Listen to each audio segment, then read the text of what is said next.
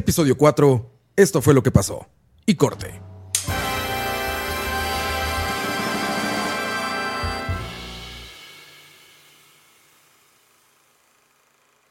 Y esto fue lo que pasó esta semana de noticias del entretenimiento. Bueno, yo les quería traer la noticia de que esta segunda semana del, lanzamiento de Ant-Man and the Wasp, eh, Quantumania, que viene siendo la tercera película de la trilogía de Ant-Man dentro del, gran universo que está venido construyendo Marvel por más de 10 años, viene a ser noticia relevante porque está yéndole muy, muy, muy, muy mal en el box office. Además de que después de que tuvo un buen inicio de, eh, de semana. Es decir, su primera semana fue bastante bien, números bastante buenos, pero le pasó algo que no sucede mucho con este tipo de películas, es que su segunda semana empezó a tener muy, muy, muy mal box office. Y ya se está empezando a especular de que esto puede ser síntoma de lo que le llaman como eh, el agotamiento o que la gente está un poco ya cansada de las películas de superhéroes. Y yo quería como preguntarles a ustedes como qué opinan de la situación de Marvel, de qué piensan que va a pasar. Y además de que al momento del que estamos ahorita eh, grabando el podcast, acaban de despedir a una de las cabezas de Marvel Entertainment, que son también de los encargados de toda la supervisación eh, de las películas de Marvel y demás. Como que Disney, que es el, el gran dueño del corporativo de Marvel, eh, está empezando también como a darse cuenta de que necesitan cambios, necesitan remodelaciones. Desde el 2019 que se lanza la última de Endgame, que había sido como el fin de esta saga de más de 10 años, toda la historia de estos superhéroes, todo lo que significó. Termina esta tercera fase, como le llaman ellos, la, la trilogía de, de las gemas del infinito. Y como que sentimos como que después de eso las películas de Marvel no han podido volver a arrancar. Si no me equivoco, las únicas que han tenido éxito en, a través de box office fueron definitivamente la de Spider-Man, que era como la donde unía, spoiler alert, pero a todos nuestros Spider-Man a través del Ah, universo. sí, ¿esa es, ¿Cómo se llama? Co- ¿Coming Home? Eh, Home, away, no. Away from Away Home? from Home, Away ajá. from home, ajá. Creo que sí. Ya te digo. Y entonces esa fue como de las que más generó. Sin embargo, eh, después de eso tuvo eh, Thor, Love and Thunder, que también tuvo un, un presupuesto bastante aceptable, eh, box office bastante aceptable. La del... eh, es No Way Home. No Way No Home. Way No. Way. Home es. Y también tuvimos la de... eh, el doctor este, ¿cómo es que se llama? Doctor Strange, Doctor Strange. que era como también The Multiverse, Multiverse of Oye, mira, no te preocupes por el spoiler alert, porque cuando pones en Google Spider-Man No Way Home, en el cast sale Tobey Maguire, Andrew Garfield. Ah, sí, Entonces sí, ya, sí. no, Ok, no, no, no era tu culpa, güey. Sin spoiler. Sí. Pero bueno, lo que yo les quería traer es como qué opinan ustedes, qué piensan que podría estar sucediendo si la gente ya, este fenómeno de Marvel, que hay que aceptarlo, para los que no les gustan las películas de superhéroes o les gustan las películas de superhéroes, fueron parte importante de esta década del cine. O sea, desde eh, Iron Man, que sale en el 2008, hasta eh, Endgame en el 2019, creo que formaron parte de más de 10 años de la industria, de muchísima plata, del resurgimiento de las carreras de muchísimos act- eh, actores y actrices. Y incluso algunos directores se beneficiaron de eso. Yo podría decir que Taika Waititi salió del, de que muy pocos lo conocieran de culto a que ya la gente sabe quién es Taika Waititi gracias a las películas de Marvel. ¿Qué opinan? O sea, ¿qué, qué, creen que está pasando? ¿Qué podría suceder? Porque es una- estamos hablando de una industria muy, muy grande, muchísimo plata. De hecho, ahorita que dices muchísima plata, a ver, yo no sé si ustedes saben algo más que yo. Tiene mucho que yo no veo películas de Marvel. Me quedé en Infinite. Infinite. ¿Cómo se Infinity? War. Infinity War. Infinity War. Ajá. En esa me quedé. Esa y es- también ajá. me brinqué muchísimas. Esa es como la penúltima en realidad, pero Ajá. sí. Y, y brin- y me brinqué muchísimas aparte. O sea, me acuerdo muy bien de, de Iron Man, me acuerdo muy bien de este. Después vi. ¿Qué vi después? Bueno, sí vi como dos o tres, pero pues sé que son como veintitantas. Entonces no, conozco tanto. Pero el box office, según ahorita está IMDb, el Internet Movie Database, Ajá. dice que el doméstico actualmente de Ant-Man and the Wasp, Ujú. Quantum Mania, es 210 millones de dólares. Ajá, exacto. El doméstico. El internacional, 259. Y el mundial, 469. Entonces, eso es un fracaso para los Para ellos es un Para ellos fracaso, es un sí. fracaso. Estaban esperando más de 650 hasta 700 millones, que es lo que estaban generando más o menos. An- Durante, imagínate que Thor, Love and Thunder y eh, eh, Spider-Man estuvieron durante pandemia, o sea, todavía más metidos dentro de la pandemia y generaron muchísima plata más. Estamos hablando de una peli que ya 2023 debería estar casi que fuera de todo el efecto pandémico de los cines y demás, y le ha costado como que tome algún resurgimiento. Yo sí quiero dar, eso sí, un, ¿cómo decirlo? Una anotación de que claramente eh, Ant-Man no es como la ficha estrella, ¿verdad? De, de todos los superhéroes que Sí, tienen no es ellos. Iron Sí, Man, no, no es es de los, Capitán princip- América. de los principales. No es de los eso, principales. ajá. Sabemos que para el verano, que es lo que viene ahora, eh, que son los blockbusters de verano, viene la tercera parte de Guardianes de la, de la Galaxia, que es dirigida por James Gunn, que definitivamente se espera que va a vender un montón más. Mm. Y entonces sabemos que las, las, las definitivas apuestas de ellos siempre vienen en verano, o sea, en lo que van a ser los blockbusters, que van a vender muchísimo. Entonces Ant-Man viene siendo como el inicio del año para el 2023 de ellos, tantear un poco cómo está la situación, pero de- incluso desde que también Disney empezó, bueno, perdón, digo Disney, pero es parte, porque es parte de, pero Marvel, desde que se empezó a adentrar dentro de lo que fue las series, que lanzó el año pasado Moon Knight y She-Hulk, estuvo también tocando el tema de si va a lanzar película o serie de eh, Daredevil y demás, como que han estado como con esta situación de si tienen éxito o no las series versus también las películas. Como que se está volviendo, yo lo que creo es que Marvel se está volviendo más grande de lo que ya pueden controlar. O sea, como que ya hay demasiado de contenido, ya hay demasiadas líneas de historias, hay demasiados personajes, hay demasiados superhéroes y ya la gente está como dirían, como un poco como abarrotada ya, como que es, es demasiado, cuesta muchísimo seguir el hilo. Antes la, la historia era bastante lineal, era como todos estos superhéroes versus un, un villano y en este momento como que no hemos tenido como esa línea de tiempo. Entonces yo no sé qué va a pasar como con esta situación. No sé si tal vez, obviamente, es complicado para la gente que no le interesa las películas de superhéroes, yo Ah, sé. es que Pero imagínate la cantidad de plata que generan. No, Entonces, espérate, lo acabas de decir. A ver, Squire dice que desde la primera, desde Iron Man hasta Ant-Man and the Wasp, Ujú. hay 31 películas de ¿Y Marvel. cuánto han pasado? Como 15 años. Vamos a ver cuándo se 16 salió años, Iron Man. 2008. cosa así. Exacto, Del están aventados 2008 dos, al- dos al año, ¿no? Ahorita vamos a hacer la cuenta. Hasta tres han tirado al año. Iron Man Movie, la primera, vamos a ver, la primera salió en el 18, ¿dices? 2008. 2008. 2008. Ujú. Fíjate, ajá, de 2008 a 2023, que estamos actualmente, han salido 30 y- 31 películas de Marvel. O más, yo creo, sí. 31 Es películas. Quiere decir que van a ritmo de dos por año. Casi, sí, exacto. Obviamente empezaron lento, empezaron con una o dos al año y ya cuando se vuelve este gran fenómeno empiezan con lo que le llaman ellos con la del primer trimestre, la del segundo trimestre y la del cierre del trimestre. No, y también vienen agarrados, digamos, más que todo en esa década que ahora tenemos los servicios de streaming y todo eso. Y pues Ujú. obviamente ellos se aprovechan mucho más como para crear el contenido. Y no solo tanto de las películas, sino como decía Diego, también vienen lo de las series y todo eso. Entonces Sí. me imagino que la apuesta de ellos es todavía muchísimo más grande ahora a que hace, no sé, 5, 6, 7 años. Ya, Iron Man 2008, The Incredible Hulk 2008, Iron Man 2 2010. Ajá. O sea, ahí nada más fueron dos en el 2008. Thor, fíjate, Thor hasta 2011. O sea, ahí fue una por año. Captain America The First Avenger 2011. The Avengers 2012. Fíjate, van de uno por año Sí. ahí. Iron Man 3 2013. Todavía más tiempo pasó en medio. Ahí se aventaron dos. Thor The Dark World 2013. Siguiente año, Captain America The Winter Soldier 2014. Luego en 2014, Guardians of the Galaxy. Ahí se aventaron dos. Dos. Luego en 2015, Avengers Age of Ultron. En 2015. Luego Ant-Man, la primera en 2015 también.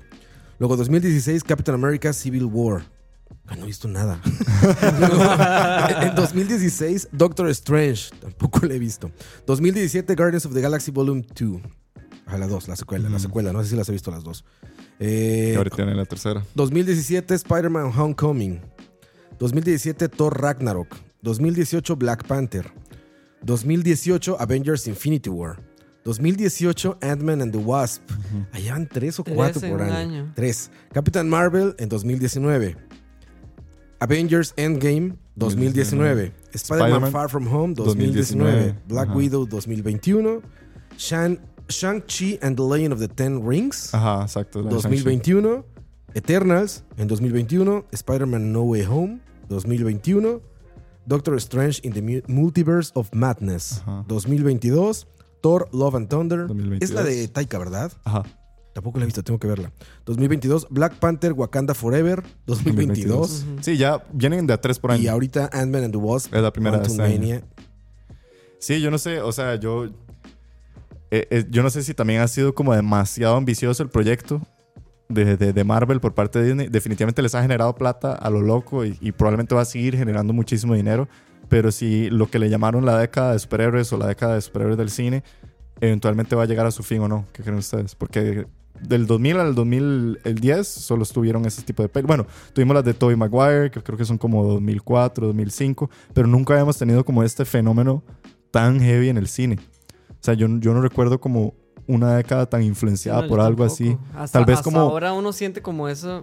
Tal- es que es- abruma, en Sí. realidad son demasiadas. Tal vez como que digamos, o sea, lo que fue en los noventas, las clásicas películas de, de, de acción, que siempre eran como Bruce Willis, Arnold Schwarzenegger, eh, ¿cómo se llama el de Rocky? Eh, Eh, Sylvester, Sylvester Stallone. Sylvester Stallone. Como que la época de los noventas fue como era action movies, superhéroes de acción y demás. Principios del 2000, que vienen como todos estos rebeldes de los noventas, entonces vienen como todas estas películas de culto y demás, pero no había como algo. Tal vez yo creo que los principios del 2000 fue como el ataque de las eh, películas románticas y cliché, como que la gente quería como un poco más de romanticismo y demás.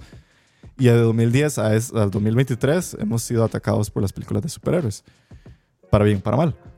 Yo siento que no va a acabar. Cada, cada- siento que lo que está pasando es que ya esta generación ya pasó. O sea, ya, ya estas películas para las que iban dirigidas ya como que move on, ¿verdad? Ahora Ujú. siguen los otros y ellos tratan de ver cómo atacar a esas nuevas generaciones con qué tipo de películas. Me imagino que en algún momento se va a reiniciar como hicieron ellos o, Sí. o alguna táctica van a usar, pero no creo que se vayan a... No creo que vayan a desaparecer o a, o a tener su caída, más Pero bien. es, pero es una apuesta pesada. en algún momento alguien las va a dejar caer. El problema es que cuándo, quiénes. Sí, pero digamos, imagínate que esa apuesta que vos decís es generacional. Es decir, ya esta generación que creció viendo estas pelis ya va de salida de eso. Están apostándole a una nueva generación que las va a ver. Sí.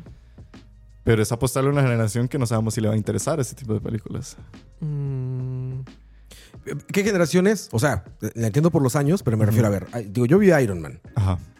y me gustó mucho y todo, pero no me clavé tanto. Pero tengo amigos de mi edad que se siguieron y se, se aventaron las ah, sí, 31. aman, aman Sí, claro. Ajá, se aventaron las 31, Sí. porque a ver, hay que recordar que evidentemente todos los fans de, de los, de los de estos superhéroes Ajá. no son jóvenes para nada. No. Estos No. superhéroes estaban de moda hace 40 o 50 Ujú. años. Sí, claro. Entonces- no, han habido intentos de películas de superhéroes desde hace mucho tiempo. Sí, pero me refiero a que, bueno, porque acuérdense que Marvel, bueno, los, los cómics llegó un momento en que estaban ya a punto de, Decaída, de sí. caerse. Entonces fue cuando llegó Disney ahí y dijo, ¿cómo que se van a caer? Yo los levanto. Ajá. Y el ratón Miguelito los levantó. Yo siento que la táctica de ellos es como ap- apuntarle al que, al que es. O sea, ellos saben que en algún momento a alguna de tantas personas le va a llegar y ahí van a seguir. Que de ahí salen esas personas que ya tienen 30, 40 años y todavía siguen viendo las 30 y tantas de películas. que Los han fans-.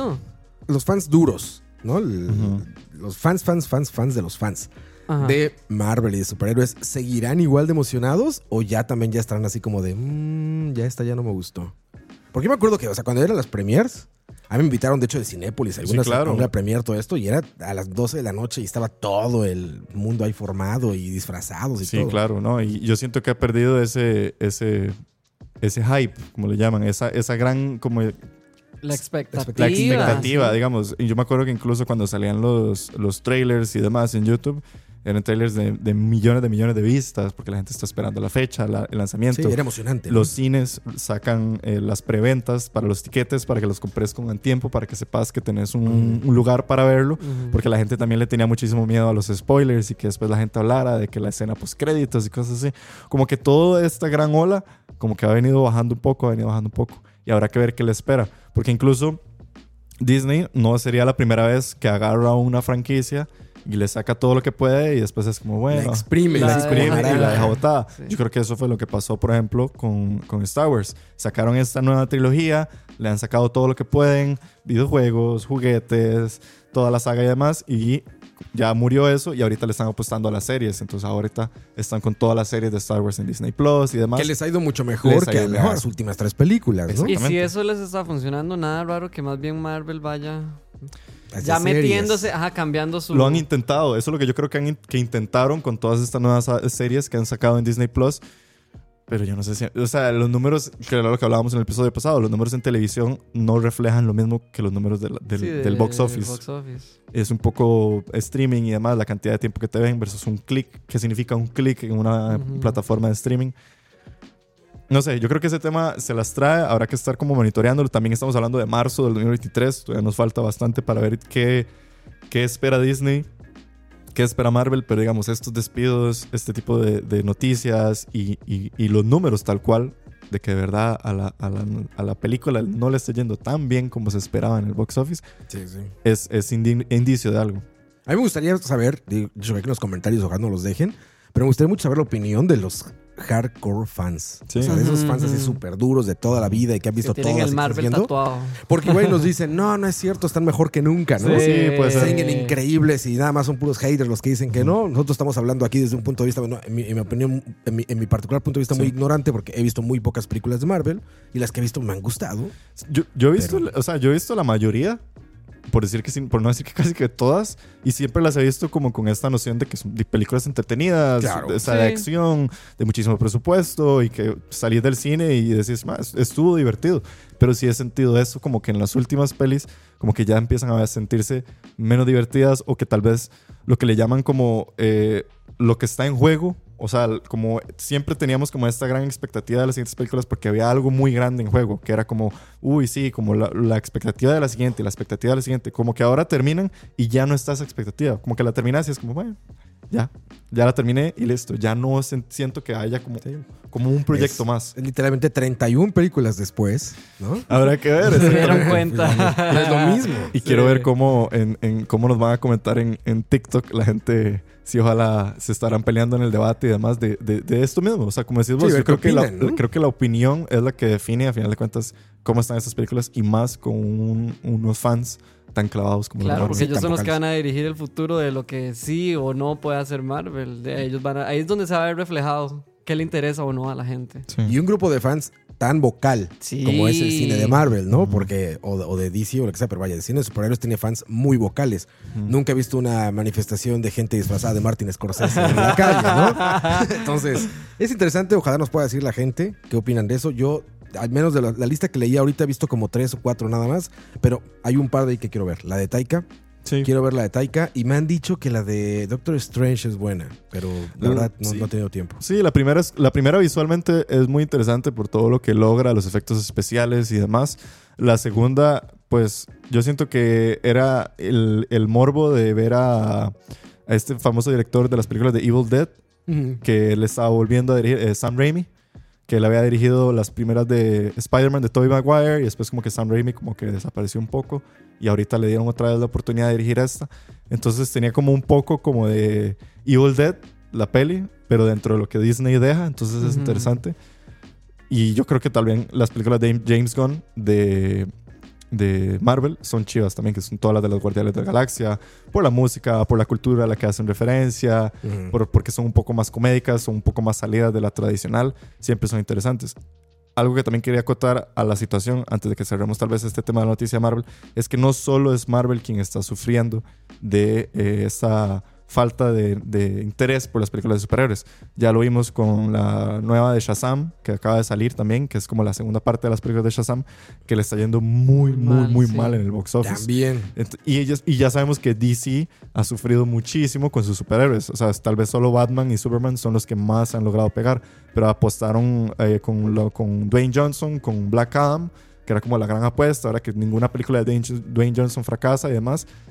La primera que no llega a los números, entonces, de Dwayne Johnson, de The Rock. No estoy seguro de la Porque verdad. también hizo Jumanji por ahí. Hizo- Pero siempre hace números. Es siempre Dwayne tiene. Johnson. es el señor Hollywood, yo Sí, no creo. hay manera de que él no lo vean. Pero entonces también es como interesante. Yo, o sea, yo creo que no sé si es mi noción de pensar que la, la era de los superhéroes va a acabar o como dice Dani, va nada más a evolucionar y pasar a otra generación.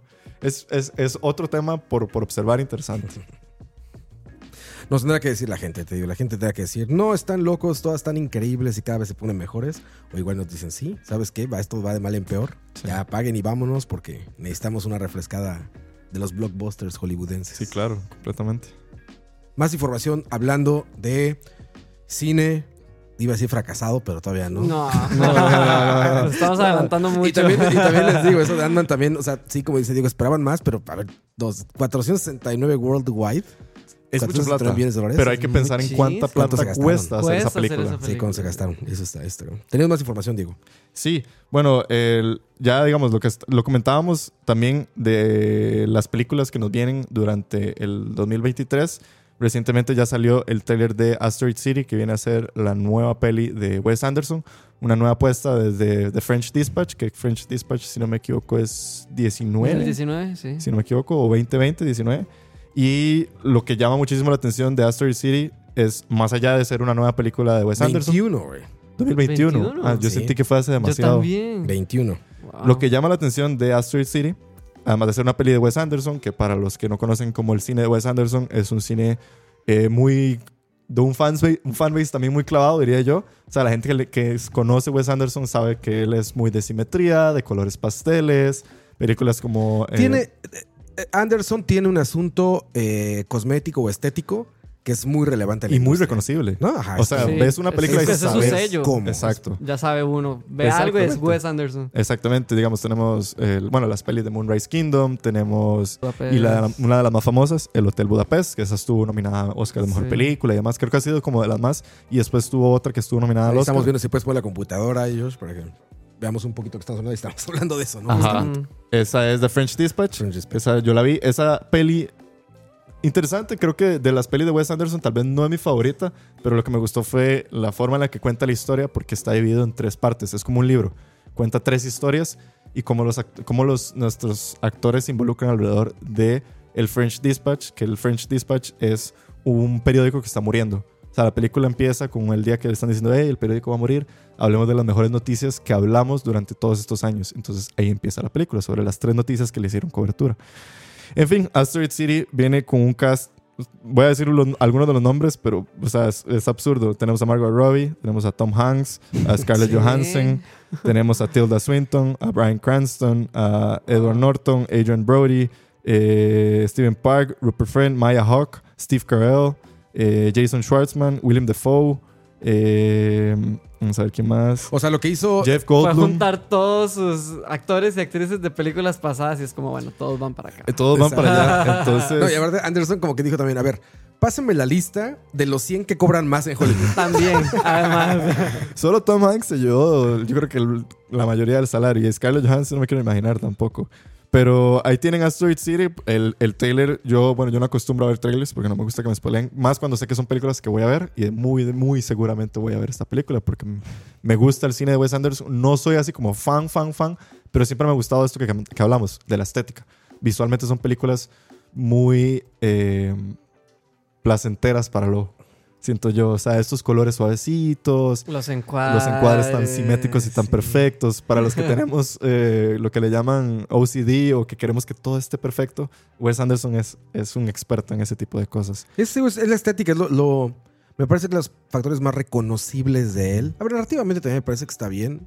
Eh, particularmente la película de la Isla de los Perros me parece increíble. Ah, esa Ah, peli es muy sí. buena, sí. Me parece increíble. Y Fantastic Mr. Fox también es muy cool. Fantastic Mr. Fox muy buena. Este, yo no soy tan fan de Wes, de Wes Anderson, justamente porque no me gusta tanto su estilo visual, que me parece que es como de lo más representativo, pero me gustan varias películas de él. Su narrativa yo siento que también es un, un poco como curiosa en el sentido de que Wes Anderson siempre todo lo cuenta muy literario, o sea, como muy un libro, o sea, como que él te tira así como capítulo uno y te lo enseña así como en la pantalla y empieza como a contarte una historia.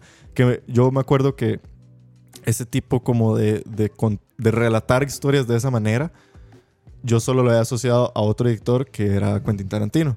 O sea, entonces para mí él, Wes Anderson y Quentin Tarantino, yo los asociaba como a ese tipo de personas, como los que te tiran como título uno o capítulo uno y empiezan a contarte una cosa. Como si fuera un libro tal Como si fuera un libro. Ajá. Entonces, creo que eso me gusta de Wes Anderson en el sentido que tal vez son un poco pastel sus películas, por así decirlo, en la Bueno, temática. nivel digo, es- es- y estética. Es- es- no, o Estético. sea, exacto. Y no solo estético. O sea, casi siempre son un poco como pastel. Incluso The French Dispatch es el- la comedia y todo lo que gira alrededor de eso. Él siempre ha sido también de actuar con Bill Murray y cosas así. Entonces su comedia siempre es como no una comedia muy obvia, sino que son como de cosas muy sutiles. Por ejemplo, en French Dispatch tiene una escena donde como están narrando una historia, eh, sin mucho contar de la historia, es sobre un artista que hace una pintura y la tienen que trasladar a otro lado hay una parte en la que están contando la escena y como están narrando la escena, le piden a todos los actores que se queden quietos. Pero no es que la- el- no está friseado el frame, sino que los actores literalmente están quietos. Mm. Entonces uno ve que se- medio se está moviendo mientras están narrando y después como que alguien dice "Ah, acción y empiezan con la acción. Ese tipo de situaciones siempre me han parecido muy curiosas de, de Wes Anderson en la forma en la que él cuenta sus historias narrativamente como un libro, tal cual. Te sentís como metido leyendo un libro. Y eso me parece muy cool. Y habrá que ver Asteroid City. ¿Cómo le va con Asteroid City? Porque aparte, como dices, es otra película que, pues, con toda esa armada de actores, Sí, no, esa alineación está brutal. Más bien, ¿cómo hace uno para dirigir a tanta gente así, de ese de calibre? Y no, Sí. y, le- y les tengo además el dato. Este año vamos a tener en tres fines de semana seguidos, si no me equivoco, van a ser eh, un fin de semana va a ser eh, Killers of the Flower Moon de Scorsese. es Martin Scorsese, Wes Anderson y después Oppenheimer de Christopher Nolan. Suena increíble. Es decir, en un mismo mes vamos a tener a tres películas de alta calidad compitiendo. Y con muchísima expectativa. Con y- mucha expectativa. Bueno, y creo que el, el de menos Scorsese ¿no? sería, pues, o Wes Anderson. bueno, es Anderson, porque Scorsese es, eh, dicho Sí. por mucha crítica, el Sí. mejor director vivo del cine, ¿no? Wes Anderson este güey, es, es- parece un tipo particular. es muy Wes culto, diría yo. O sea, es de culto, digo yo. La... Es de culto, sí. Porque aparte te digo, a ver, me cuesta trabajo encontrar a alguien que diga, no me gusta el cine de Scorsese. ¿No? Eso es como difícil, ¿no? Sí. es Wes. Anderson es una persona que está como ahí como a la mitad. Sí, y, yo creo que no hay ningún problema en si te dicen que no te gusta. O sea, No. uno- yo lo O entiendo tan perfectamente. Es o como sea, cuando te dicen, no me gusta Tarantino. Pues te ajá. entiendo. O como cuando, digamos, a mí me chocó mucho la primera vez que alguien me dijo que no le gustaban las películas de Taika Waititi, porque no le gusta ese tipo de comedia de él, que es que su comedia es como muy incómoda, muy rara, como que a veces es satírica, me recuerda mucho a Sacha Baron Cohen, como ese tipo de comedia Sí, sí. Incómoda y es como, no, es que esa comedia muy obvia o muy estúpida, por así decirlo, y yo, y a mí me encanta Taika Waititi, y yo decía, no, ¿cómo no te va a gustar? Pero no, pero entiendo a la persona que no le puede gustar Sí, Taika Sí, Waititi. porque también siento que Wes Anderson es muy, muy de nicho. O sea, no tan de nicho, pero sí tiene como.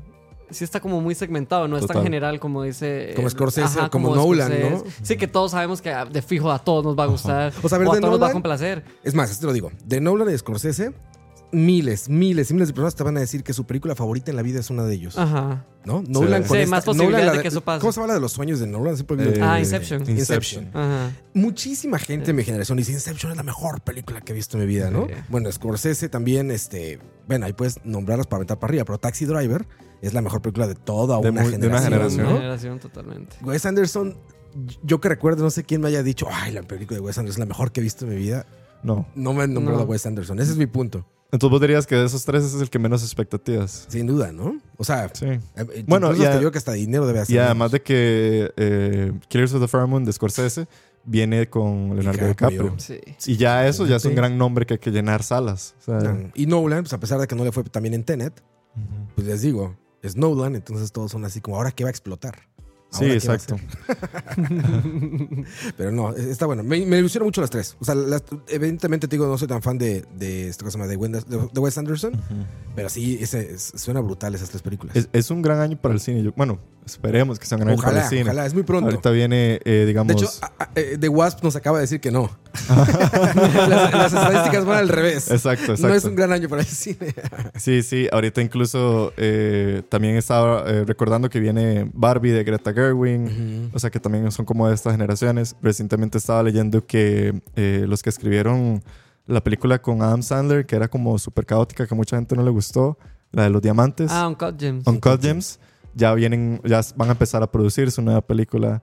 Entonces, yo creo que al principio del año obviamente uno siempre se emociona, pero esas, particularmente esas tres películas, están, están dentro del- de la vista, yo creo que de muchas personas. Ojalá, y es así, y esta que les voy a enseñar en este momento, no. A ver. Bueno, no lo sé. Chupa. Hablemos brevemente de Chupa. Chupa. Vamos Así a bajar la barra un poquito. Sí, así se llama Chupa. Chupa es la nueva película de Carlos Cuarón. Él está dirigiendo, el hijo de Alfonso Cuarón. Ese, ah, eso- ese dato no me lo Ah, sabía. Nepo Sí, sí, sí. Baby. Y- Nepo baby. Sí, sí, sí. El nepotismo en todo lo que da. Y- Impresionante. Y este. Y Chupa es la historia del chupacabras, de la historia mexicana del chupacabras, Ajá. Que era un animal nocturno que literalmente chupaba cabras. Ok. Salía en las noches, era una especie como de vampiro. que en las noches se metía en, los ran- en las rancherías, en Eh. las granjas y dejaba sin sangre. Es muy de la frontera, ¿no? Sí, es del norte de México, me parece. No estoy seguro que solo sea del norte, pero se habló mucho de eso ahí. Y aparte está relacionado con un movimiento político eh, en México que dicen que era más un... Para variar. Era distracción. Ajá. Sí, era más una distracción, ¿saben? Que una, obviamente que una realidad. Ni- ya ni quiero debatir eso, que es una realidad o no, no, pero bueno. este, hablaban mucho de que nada se trataba de una distracción para el pueblo, ¿no? Bueno, entonces que viene esta película que promete ser como el ET latino. Que en la película no es latina, mira, dice, de la, de la- de la gente que creó Harry Potter, dice ahí en el Oh, trailer. wow. Ok. Entonces, si puedes poner un poquito del trailer ahí en pantalla. Este, bueno, y les decía, promete ser una eh, película Ahí está, ahí lo para viendo. niños, una película como del corte de ET, del encuentro a este a esta bestia, este animal y es mi amigo, lo tengo que esconder porque la gente lo quiere lo quiere matar, le quiere hacer mal, no le quiere hacer un El daño. ET Entonces, mexicano. miren, exactamente. El nombre pues, se llama Chupa, evidentemente, por el chupacabras, que es, es el nombre original de esta, de- en la mitología de esta bestia, de este animal, ahí del de, de- Wow. de siglo pasado en México, porque sí, ya, ya fue, fue como en los noventas que esto se puso de moda. Y pues no sé, no, no, no, no podría desearle algo mejor a un Cuarón, porque sus películas me gustan mucho de todos los Cuarón regularmente, pero esto no le veo para dónde. esto Pero, eso, eso es cuando estamos hablando de hijo de Alfonso o hermano de Alfonso. del hijo de Alfonso Cuarón. El hijo de Alfonso Cuarón ya está dirigiendo. Ya tiene muchos, ya tiene como cinco Ah, películas. no sabía. ¿En qué yo. momento? ¿En Sí, qué yo momento? tampoco Es- sabía. es- es- esa no, me la, no, no la vi venir. Y, y se ve muy en grande el logo de Netflix también. Eh, debe, debe estar pagada por ¿Será, Netflix. será que lo, lo firmó Alfonso cuando, cuando firmó por Roma? Háganle una película a mi hijo. Mira, es, es de Jonás Cuarón. Es Jonás. de Jonás Ah, Cuarón. Jonás. Ok. Sí, él es uno de sus hijos. Y este. Y dice aquí, vamos a ver si está. Yo creo que sí es de Netflix. Debe ser de Netflix. Vamos a ver. Sí, ahí salía el logo arriba que decía Netflix. Debe estar financiada por Netflix. entonces- Abril de este año. Sí, distribuida por Netflix. Qué emoción. Probablemente también. Producida por Chris Columbus. Suena una película que podría ser de él. Y bueno. Ya veremos cómo le va a Chupa. Por el nombre. Vamos a dar un review oficial aquí. y, lo, y lo vas a dar vos. Exactamente, voy a decir, miren, ayer fui a ver Apoyando Chupa. el cine ¿Y mexicano. qué creen?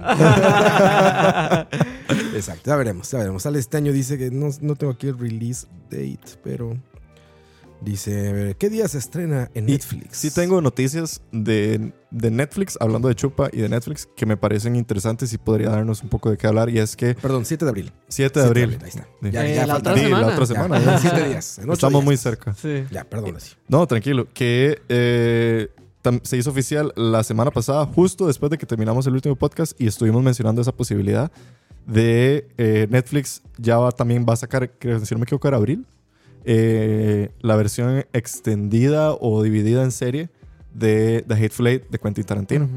Va a sacarlo en cuatro episodios.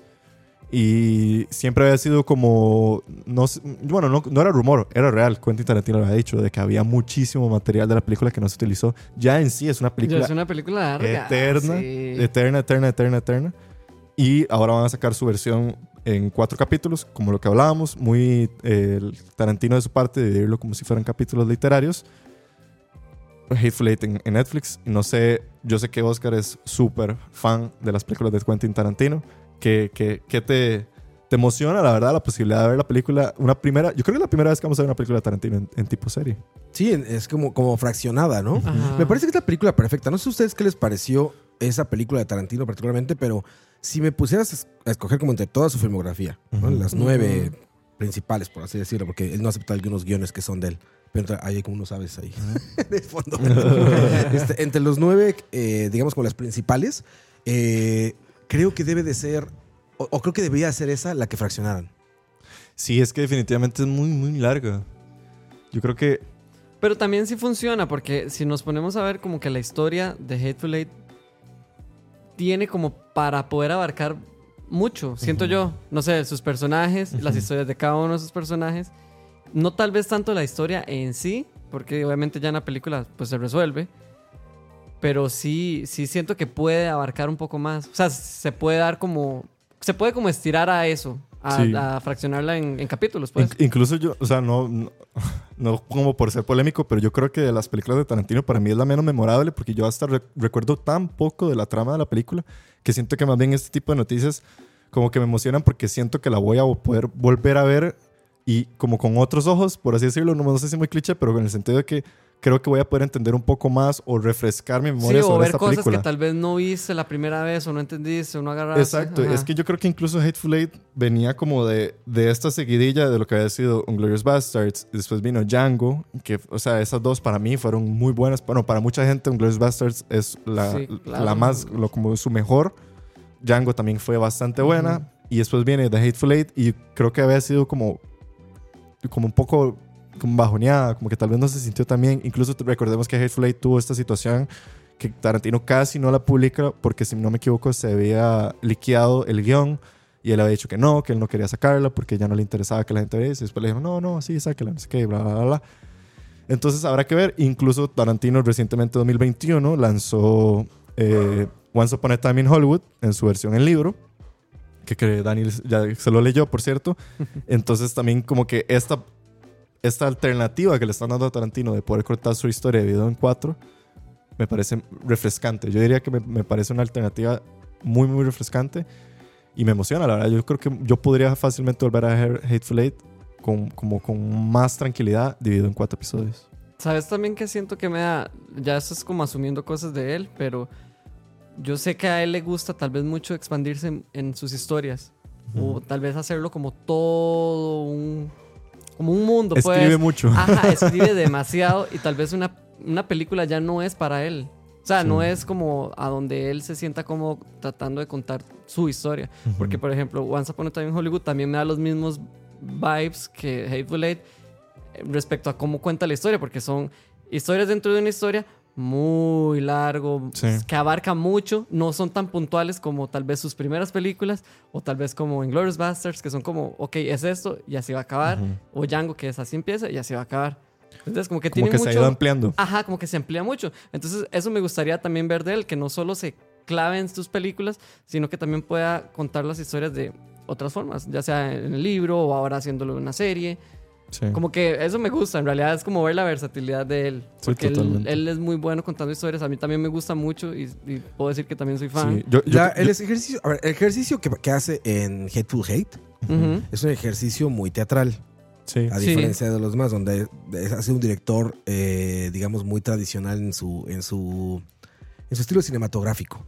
Ha sido siempre como muy tradicional en el sentido de que sigue usando film, siempre trabaja con el mismo DP, Ajá. ¿no? Siempre está con, o sea, siempre está como, como manteniendo una, una estética narrativa y audiovisual que es muy de Tarantino. Y me parece que es, a pesar de que es el guion más Tarantino creo que de todos, porque un western Sí. con los actores es lo más Tarantino, creo que fue un primer acercamiento a lo que él ha dicho que quiere hacer después de hacer cine, que es Broadway. Mm. Y él lo ha expresado abiertamente. Claro. Ha dicho 10 películas y ya está, y me voy a hacer Broadway, ¿no? Y quiere hacer este Pulp Fiction con puros negros en Broadway. Y quiere hacer cosas así, es lo que dice él, ¿no? Entonces, bueno, a ver, creo que este tuvo, una- tuvo un acercamiento a algo mucho más teatral de lo que había hecho antes. Y me parece que eso, para muchos de los, de los gustosos de su cine, o de sus fans, pudo haberlos como confundido un poco en y ahora porque es un poco hasta y ahora por qué acomodó la cámara ahí, ¿no? Y Sí. ahora por qué, o sea, por qué en ese espacio y así. Entonces, yo creo también que es de las películas que menos este le provocan ahí como como bu- buenos recuerdos a los fans de Quentin Tarantino. Yo es la que menos he visto de él. Por su- creo que la he ¿Cuántas visto veces tres, has creo que tres veces la he visto. nada más. ¿Tres? No. Yo Solo la he visto tres veces, veces. nada más también. Yo creo que es la que menos he visto de él. Por ejemplo, eso, eso ya te dice mucho, ¿no? Sí, yo solo una, la del cine y ya, de hecho, sabes que como Nunca te digo, la volvés a como te digo, no me atrapó, o sea, yo creo que Sí. de todas es la que menos me atrapó. Sí, sí, puede ser. O sea, sí, sí lo entiendo perfecto. Lo entiendo perfecto. Y de- de- quitando el vidrio del fan del trabajo de Tarantino, sí, sí puedo ver por qué mucha gente no conectó con esa película y por qué creyó que era un. Sobre todo que era una, un- un- un- una- o sea, se aproximó diferente a como estaba acostumbrado a narrar historias cinematográficamente. Entonces aquí Claro. me parece una obra, una obra de teatro. Los, los actores, pues no te puedes quejar, es lo- es- son los mismos, Sí. bueno, Los muchos mismos de los sí, mismos. Muchos de los mismos. Excelentemente bien actuada esa película, muy bien producida, los paisajes Eh, en la nieve son impresionantes. Era Robert Richardson también, ¿no? En la Sí, fotografía. también. La fotografía, siempre Richardson, siempre, siempre va con él, ¿no? Y Y Este la música acercamiento- de Ennio Morricone. Ennio Morricone, o sea, él, él amo de la música western, Sí. ¿no? Que por cierto, ya eso sí me recuerdo. Eso, sí me acuerdo perfectamente de la música de Ennio Morricone en esa película. Sí, que en paz descanse ya el señor este, Ennio Morricone. Pero bueno, eh, imagínense toda esa mezcla. Bueno, a mí sí me entusiasma ver esto en cuatro capítulos, saber qué puso y qué no. Como bien dijo Dani, para los que no han leído, se les recomiendo mucho la novela de Once Upon a Time in Ujú. Hollywood. Es cierto, vos también la leíste. Extiende el universo Sí, de totalmente. Once Upon a Time in Hollywood de la Sí. película. Y deja ver cosas bien interesantes que yo no, y que sí lo sabe aprovechar. O sea, a eso es lo que me refiero. Siento que él sí sabe exprimir eso. No es como que lo quiero hacer solo por gusto o por relleno, sino como que sí, sí, tiene, su, sí tiene un propósito. Pues. Ya sus personajes están bien construidos y por ejemplo cuando leí la novela, un spoiler de, de la novela, digamos, Ajá, ajá. te dice, estas son las cinco películas favoritas de Cliff Booth. Ujú. Que es el personaje de Brad El Pitt. O sea, todavía lo construye mejor. Sí. Te cuenta la historia de la perrita, Ajá. de Brandy. Ajá, te cuenta ajá. toda la historia de Brandy. Qué cool. Entonces, construye todavía más. Cuando, cuando Tarantino se dedica a hacer arcos más grandes, lo logra muy bien. No alarga a lo menso, ¿sabes? Entonces, me- por eso me entusiasma ver qué pasó con este material de Hateful Hate y qué va a ser ahora con, con Sí, cuatro. in- supongo que van a ser cuatro horas, no van a ser de una hora, supongo, cada uno o algo así. Es, el dato no lo manejo, la verdad, pero sí sé que van a ser cuatro episodios en Netflix y, y pues creo que también viene muy como al dedillo de la situación con Quentin Tarantino, porque si no me equivoco, hace 15 días también se hizo oficial eh, su próxima película. Sí, bendito sea Deus, porque yo ya había, ya había miedo de algunas declaraciones que había dicho él, que dice, me han gustado 10, pero igual ya está bien con esta. Sí, Y él ha dicho que no más. Entonces, pero ya, ya dijo que sí, la décima va y ya está a punto de empezar a, pro- a producirla y se llama The Critic. The Critic. Se llama The Critic. Ahora este, aquí lo puso eh, The Hollywood Reporter. Fue de las últimas notas que puso en mar- en marzo 14. Porque creo que aparte de este, eh, Tarantino lo dijo en un podcast. O sea, ni siquiera fue una confirmación tan oficial. Y hasta después ya le preguntaron y ya lo oficializó. ¿no? Muy él, la verdad, porque Muy él es él. así, él es de decir las cosas Es así. un boca floja, los viejitos. Un boca floja. Exacto. Y bueno, eh, se supone que es la historia de Pauline Kael, lo que, lo que, lo que piensa la gente, que es un crítico famoso de The New Yorker. Una mujer crítico, o crítica, no sé ni cómo sea correctamente, pero bueno, la- una de las críticas de cine más importantes de la historia y la que cambió toda la manera de hacer reseñas en los Estados Unidos, al cine norteamericano, ¿no? Entonces, eh, él ha expresado a través de los años que siempre ha sido muy fan de su trabajo, a, a pesar de que él no le gusta la crítica, pero siempre ha hablado muy Sí. bien de Pauline como, como la gran reseñista, la gran crítica de cine de Estados Unidos. Y entonces aparentemente, y la gente está intuyendo eso porque lo único que sabemos oficialmente es que la protagonista es mujer y que se llama The Critic. Entonces como que todo te dice sí, claro que va a ser acerca de Pauline. Pero Pero todavía estamos lejos, ¿no? Ya empiezan a filmar este año y Tarantino Ah, ok. es muy rápido porque Tarantino no postproduce demasiado. Sí. A diferencia de lo que hablamos al principio del programa donde todos se meten en un salón verde o azul. Ajá. Y tienen que meterse, Exacto. O. Scorsese con Ajá, Irishman, que también sí. tuvo todo su tiempo. 100 personas, eh, lo sé por primera mano, 100 personas en un estudio editando todos los días pantallas azules y verdes. Tarantino filma y al siguiente año se estrena, porque él nada más eh, ya es editar prácticamente, ¿no? Sí tiene visual effects y todo eso, pero él es Muy vieja escuela, él es cortar y Sí, vámonos. y todo en film y así, entonces supongo que así se va a retirar con el mismo modus operandi, con el mismo método de trabajo que que, empezó. tiene. Exacto. El, no, tampoco no estoy asegurando que se va a retirar, yo esperaría Eso es lo que, te voy a decir. ¿Ustedes creen dice- que sea su última película? Ah, Siempre ha quién dicho 10 sabe. y ya. Siempre ha dicho 10 y me voy. Y, y aparte le preguntan, me encanta porque le preguntan, ¿y por qué 10? Y dices, oye, como un buen número. o sea, no es ningún... No hay más explicaciones. Sí, no es como Jodorowsky que Exacto. diría, es que fíjate que la carta 10 del tarot. No, no, no, no, no. no, no, no. Tarantino es como 10, se oye bien. 10 y me voy. Pero bueno, esta The Critic me emociona Sí. muchísimo como todas las películas de él. La última me fascinó, me parece de sus mejores películas. Once Upon a Time. in Hollywood. Y ojalá esta, incluso hay rumores ahí, ya esto está muy clavado, pero esos rumores que, que podrían mezclarse, coinciden en, el- en el año. Entonces podrían mezclar la historia de Cliff y de personaje de Leonardo DiCaprio que se llamaba este, ¿cómo se llama? Rick Dalton. De, de Rick, Dalton. De Rick, podrían coincidir las historias porque prácticamente pues sí se, sí se empatan en el tiempo, ¿no? Exacto. Entonces, a y, ver. y que ya, y que no sería extraño, porque ya Tarantino hace eh, Sí, easter eggs sí. de sus propias Ajá, películas. sus propias de- y lo hizo con Once Upon a Time in Hollywood, que para la gente que no, no sé si lo notó, pero cuando sale como este reel de las producciones italianas que fue a hacer Rick Dalton, Sí. Rick, Da- Rick Rick Dalton, Dalton. eh, las películas son dirigidas por Antonio Margaretti, Antonio Margaretti. que es el Sí. personaje, el supuesto camarógrafo italiano de Inglourious Basterds. Basterds. Sí, sí, sí. Él suele hacer ese tipo de cosas. Es un escritor muy clavado y él escribe sus películas, entonces lo puede hacer. A ver qué pasa con The Critic. Yo espero que esté tío en el 2024 en salas. Y otro gran soundtrack en camino también. Eso jamás falla. Tarantino dice que lo que hace primero antes de empezar cualquier idea de película es buscar en su colección de discos, poner uno y cuando uno lo atrapa empieza a escribir. Muy bien. Y ahí es donde Entonces- pone, ahí es donde, donde clava eh, la famosa historia de creo que es, es una mujer la que se encarga de buscarle los derechos a la música de Tarantino. Ajá, exactamente. Que sí. dicen que ella sufre con Tarantino porque él pide records de, de canciones que probablemente son eh, súper extrañas que nadie conoce y le dice, no, yo quiero que suene esta canción. Y, él- y ella está encargada de encontrar a quien sea el dueño de esa canción tantos años después y pedirle permiso para que salga en su película. Sí. Dicen que estaba buscando, estaba leyendo más acá y me acordé que había, eh, leí en el, creo que fue en el, el Hollywood Reporter también fue, no me acuerdo, o en el Washington Post, pero bueno, decían que estaba tocando puertas a ver quién se la financiaba, a ver quién le daba el dinero. Ah, ok. Y que, pero creían todos que iba a ser Sony porque le fue muy bien a Sony con Once Upon a Time. Hollywood ganó muchísimo dinero, entonces que creían que puede, que puede ser Sony, pero Tarantino no tiene exclusivas con ninguna productora No. o en estudio. Entonces dicen que Sí. él andaba como preguntando si quién se va a hacer de trabajó por mucho tiempo con Miramax, ¿no? Con Harry Weinstein. Pues Sí. con Weinstein se separó justamente cuando brincó todo el problema de Weinstein y la primera que sale sin Weinstein es este Ah, esa fue la primera, Hollywood. Sí, esa fue la primera. Fue la, la última, de hecho, fue Hateful Eight. Fue Hateful Eight. Y ya. Y ahí se acabó de Weinstein. Company, yo pensé que había sido más acabó. antes. No. Y Reservoir Dogs, bueno, más bien Pulp Fiction, merece como gran, eh, ¿cómo decirlo? Como de las audiencias que llegaron a él fue por la campaña mediática que hizo Weinstein. Claro. No. Lawrence Bender, que Sí, desde, sí, desde, The Reservoir Dogs, desde Perros de. Reserva. Entonces, estaban muy ligados ahí. Muchos acusaron incluso a Tarantino de ser partícipe de actos de ese tipo y todo claro. eso. No lo sé. No lo se- sabremos. no se ha No. comprobado nada legalmente. Eso no nos toca decirlo a nosotros, nos toca decir a las leyes. Entonces, ya veremos qué pasa con The Critic. Y para terminar el programa, lo último que quería hacer es nada más como darles un repaso de que ahorita ya pues está terminando marzo, empieza abril y en abril vienen eh, más películas. Entonces para emocionarlos un poco, yo Muchas. que- muchas. Y quería emocionarlos principalmente con tres pelis.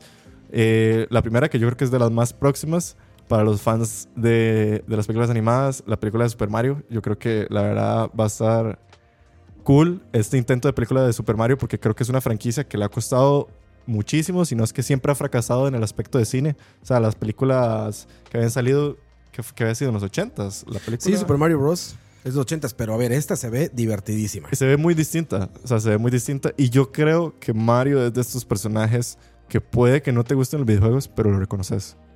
O sea, Dani, que yo sé que vos no sos como muy de videojuegos. Hasta yo quiero ir a ver la Exacto. película. La verdad me motivó mucho. Yo vi el trailer cuando salió. Ajá. Y después lo vi en el cine. Y me, y me llamó mucho la atención. Eso es lo que a yo... pesar de que no soy fan de los videojuegos ni nada. Total. Me, me llamó mucho y me gustó mucho la animación también. Sí, no, y el cast, creo que tiene. eh, bueno, sale Jack Black, eh, Mario es. eh, Sale Don Marvel, este, Sí, Don, Don Jurassic Park también. ¿Cómo se llama? Este, El de Parks and Recreation. Parks and Eh, Chris Recreation. Pratt. Chris Pratt. Y Ana de Armas. Eh, Ana de Armas no, eh, la del juego de ajedrez. Anna Eh, Taylor Joy. Anna Taylor Joy es eh, la princesa Peach. Entonces, bueno, Yo esa siempre la recomiendo en español, siempre. Toda la animación de Disney y todo eso, siempre digo a la gente, vela en español, porque me parece que hacen un trabajo magnífico de tropicalización. sí. El doblaje. Bueno, los doblajes de las películas animadas casi siempre son buenos, en realidad. Casi siempre, porque mucha gente se quejó de, de otro de videojuegos de Sonic, que era Losito Comunica. Ah, eso, eso no, No lo, eso no lo. Tampoco. Cierto, Luisito Sí. Comunica hizo Sonic. Qué interesante. Entonces, este. Pero bueno, yo siempre recomiendo eso. Véanlas en español, porque regularmente el trabajo de esas películas es magnífico en español. Vamos a ver qué tal las películas de, de Super Mario. Después, otra peli que viene en abril que está dando mucho de qué hablar, principalmente para los que somos. Para los Oscars que acaban de pasar, ya viene tal vez una de las primeras películas candidatas a los próximos Oscars que se llama Air, que es eh, película escrita por Ben Affleck y si no me equivoco también Matt Damon. Casi siempre ellos dos escriben juntos, pero bueno, Matt Damon en la película y Ben Affleck también. Y viene a ser la, la historia de cómo Nike hace la apuesta para crear los Air Jordan y bueno, no descubren, patrocinan a Michael Jordan y entonces como todo lo que significó para la industria y para la marca que es Nike, el descubrimiento de Michael Jordan. Las Es- tengo marcadas el mismo día, eh, güey. Esas 5 dos. de abril, Air y Super Mario Bros. Movie. Wow. Wow. y la verdad, esa de Air me, a mí me gusta mucho. No, o sea, no, no es que soy fan de las películas escritas por Ben Affleck y Matt Damon, la verdad. Es ¿Eres un- fan de Nike? No, soy fan de, ese tipo de historias. como, como de ese tipo de historias que tal vez uno, o sea, uno sabe quién es Michael Jordan y sabe quién es Nike, pero nunca habías hecho como tal vez la asociación de la importancia que fue los zapatos Air Jordan para la industria, o sea, para los dos. Y, y para Nike más que todo, porque Michael Jordan probablemente hubiera sido Michael Jordan. Bueno, no lo sé. Pero ese tipo de historias me llama mucho la atención. No sé ustedes si, si les interesa la película de Air, si han visto algo sobre eso. Me llama la atención que, que esté Ben Affleck ahí metido. ¿Me entendés? Sí. como, como que, que- Ha tenido altos y bajos él, Ajá, ajá, recientemente. Como, como que qué quiere, qué quiere hacer, qué quiere mostrar. Eso me da mucha curiosidad. Por eso la vería. Sí. Me da mucha curiosidad él contando esa historia. Sí, sí, sí. Ha demostrado con creces que es buen escritor. Sí. Sí, no, escribe bien. Sí. Entonces, Y actúa, pues, y ahorita que se ve todo el tiempo triste ahí con, ajá. con Jennifer López. Lo iré López. regañando. Sí, todo, se ve todo regañado ahí. Todo. Entonces, igual una de esas, ahí, ahí saca Sí. todo su. Ahí se desquita con la película y hace un peliculón. Muy probablemente. Vamos a ver qué tal. Y la última, que hoy justo salió eh, el primer detrás de cámaras. Curioso que salga un detrás de cámaras antes de que salga la película, pero es porque es la gran apuesta del estudio A24, que acaba de salir súper premiada en los Oscars con Everything Ever All at Once. Viene con la tercera película del director Ari Aster, que se llama Beo is Afraid, y viene de la mano de nada más y nada menos que Joaquín Phoenix.